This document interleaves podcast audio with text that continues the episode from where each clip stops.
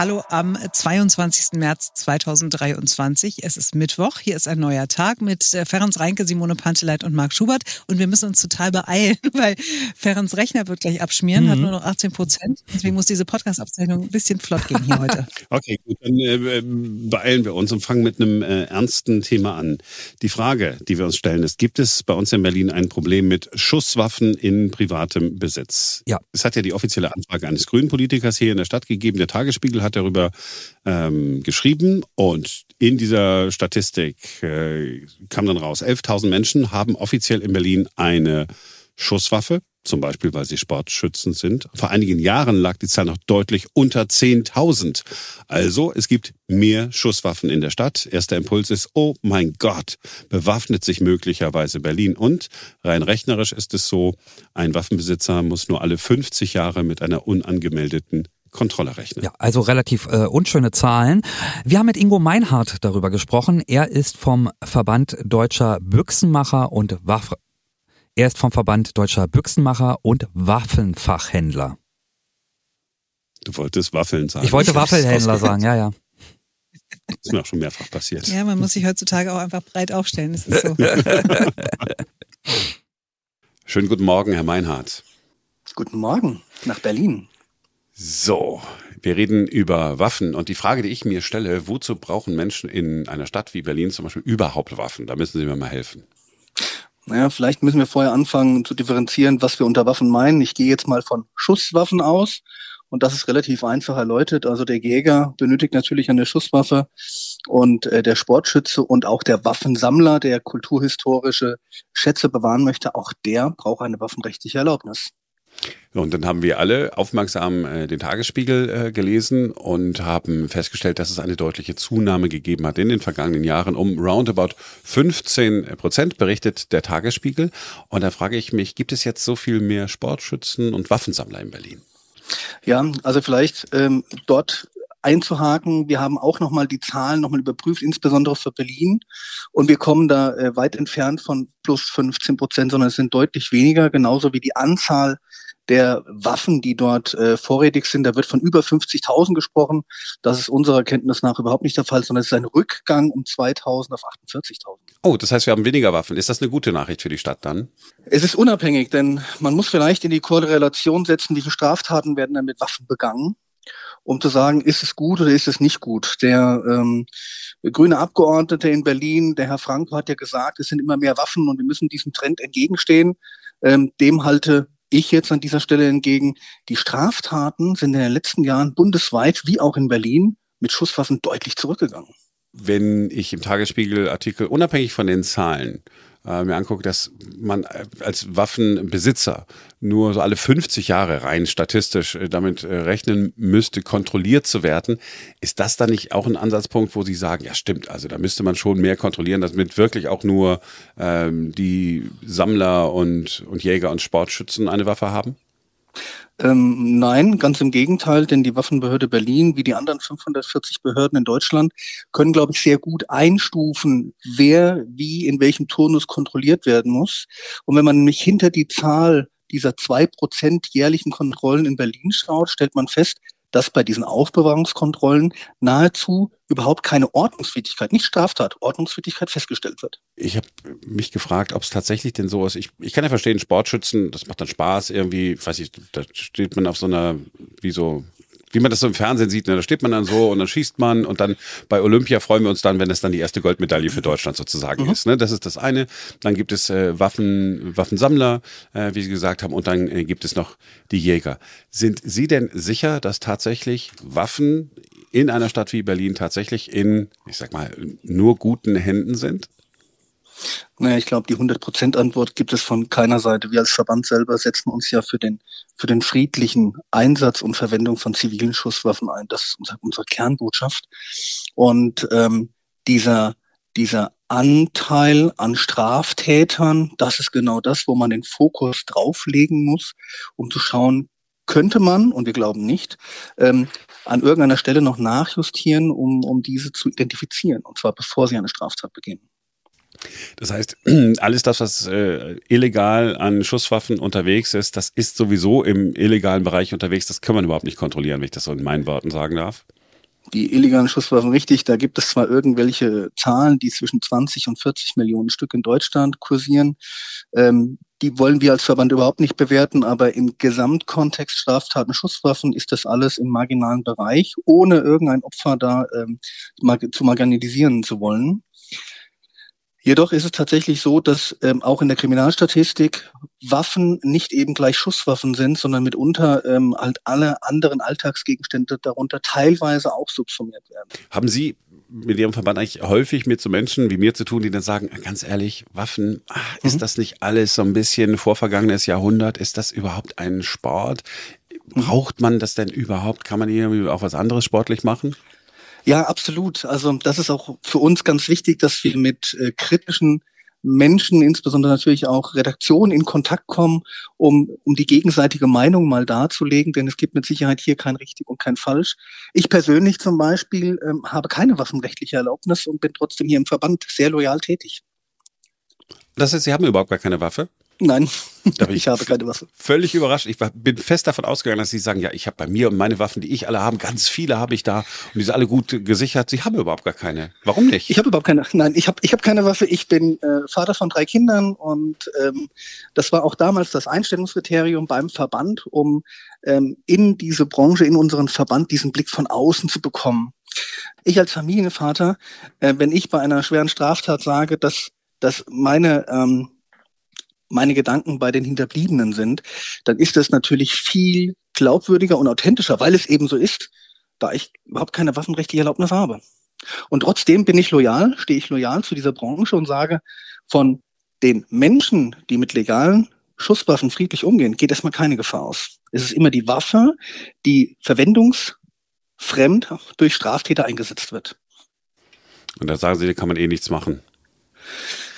Äh, doch, wir haben ja eines der schärfsten Waffengesetze der Welt und die Straftatenstatistik gibt uns ja recht, dass die Straftaten mit Schusswaffen wirklich sehr, sehr gering sind, Schusswaffen.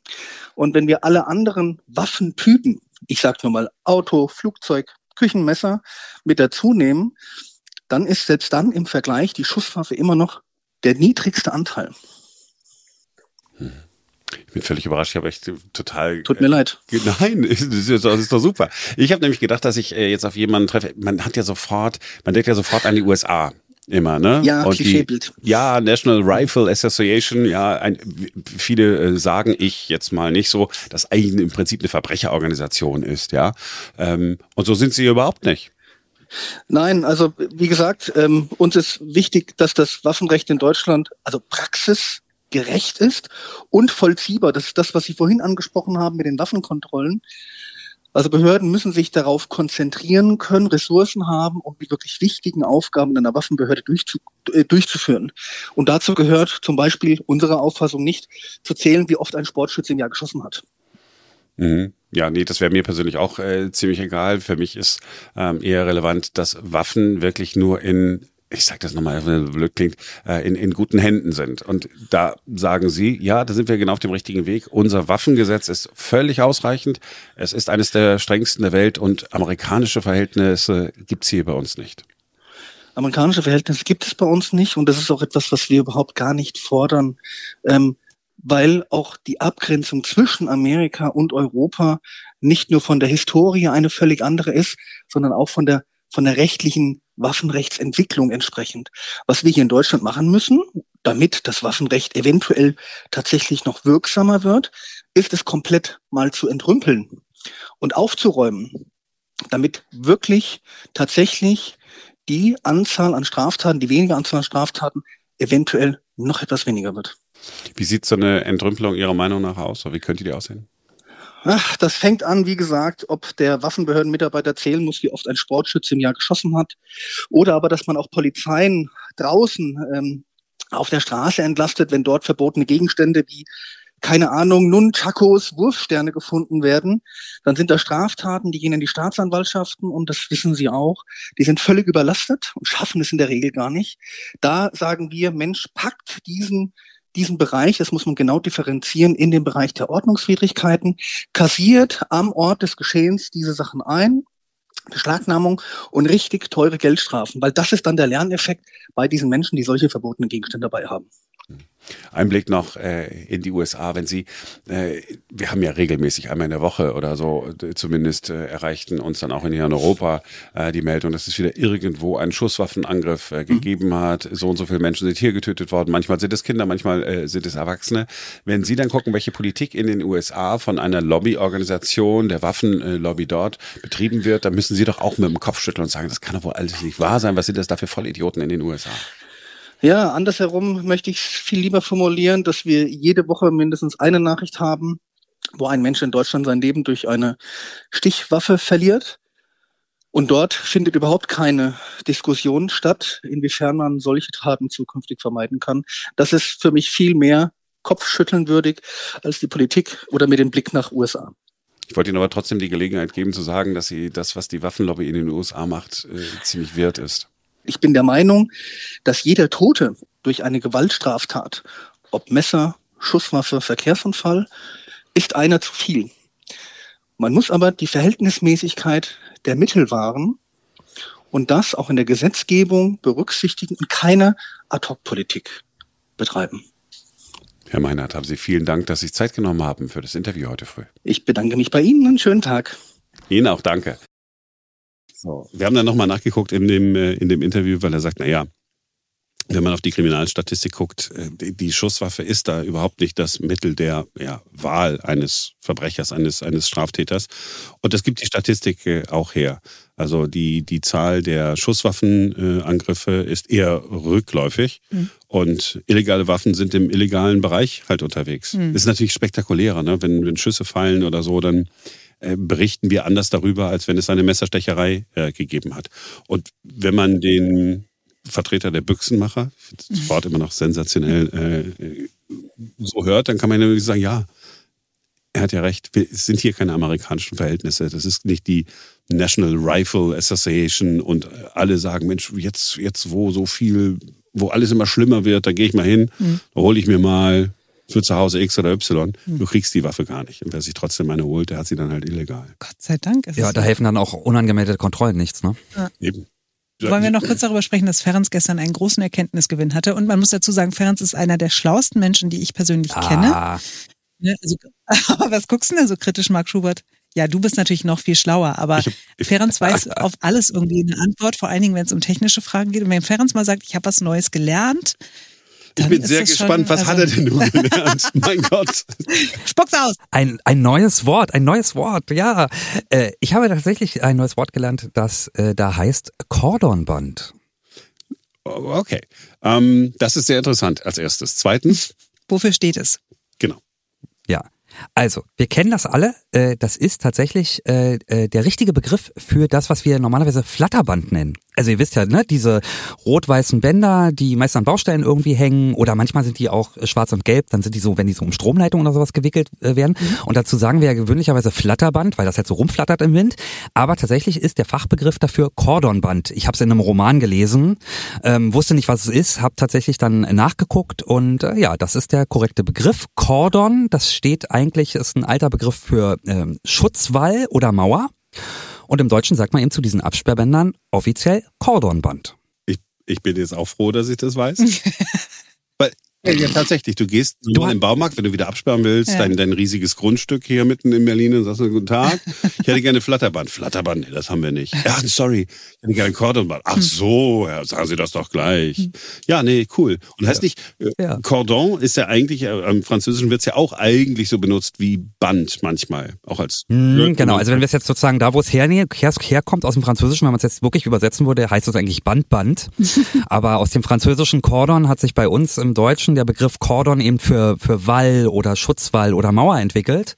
Und daraus ist dann irgendwann Cordonband geworden. Alle Hörerinnen und Hörer haben jetzt eine Erkenntnis gegeben, ja, der wirklich auch mal. Ja, es ist ja nicht nur Wissen, dass man so hat, sondern es ist ja Wissen, das man sofort benutzen kann.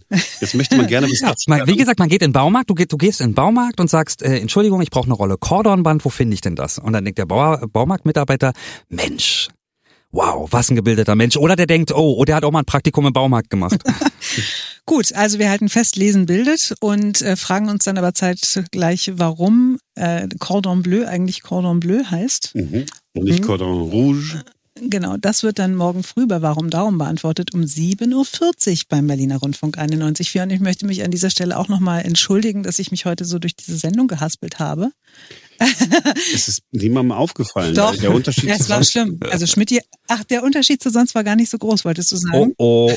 Nein, ich wollte sagen, wenn man so normal spricht, mein Gott, da verspricht man sich schon mal. Ja, aber ich habe mich. Ich habe gerade nachgeguckt, wie viel mein Akku noch hat. Der ist leider immer noch bei 18 Prozent. Ich hatte kurz die Hoffnung, er sei nur noch bei 10. um Marks Willen. ja, also ich möchte nur kurz sagen, es lag am Kissen. Also ich habe seit geraumer Zeit Nackenschmerzen, habe dann gedacht, ich habe doch irgendwo so ein geiles Nackenkissen so mir mal gekauft, so Schmetterlingsform mit so ähm, wie nennt sich das, Memory Foam, irgendwie was so total gut sein soll für äh, Nacken, weil ich neulich gegoogelt habe, was kann ich denn machen? Hieß es, kauf dir so ein Kissen, habe ich gedacht, habe ich schon, habe meinem Mann gesagt, kannst du mal das aus dem, aus dem Schrank kramen. Jedenfalls eine Nacht damit geschlafen, jetzt ist alles noch viel schlimmer als vorher. Es dauert jetzt ein paar Wochen, du musst jetzt ein paar Wochen durchhalten. Gott, ich kann, dann muss ich jetzt Urlaub nehmen in der Zeit oder was, das kann ich den Hörern doch nicht antun. Ja, oder Fähren so mag, übernehmen ein bisschen was. Oh, gerne. Also beim Sprachzentrum ist wirklich akut beeinträchtigt gewesen. Aber durch diesen Podcast bist du sensationell durchgekommen. Ja, bislang. Als würdest du es beruflich machen, weißt du? Gut, äh, oh, deswegen wow. sollten wir jetzt auch äh, ganz dringend aufhören, glaube ich. Selbst wenn äh, Ferenc immer noch 18 Prozent Akku hat. War schön gewesen, hat Spaß gemacht mit euch heute. Mhm. Wir sind morgen wieder für euch da, denn dann ist wieder ein neuer Tag. Ciao, ciao.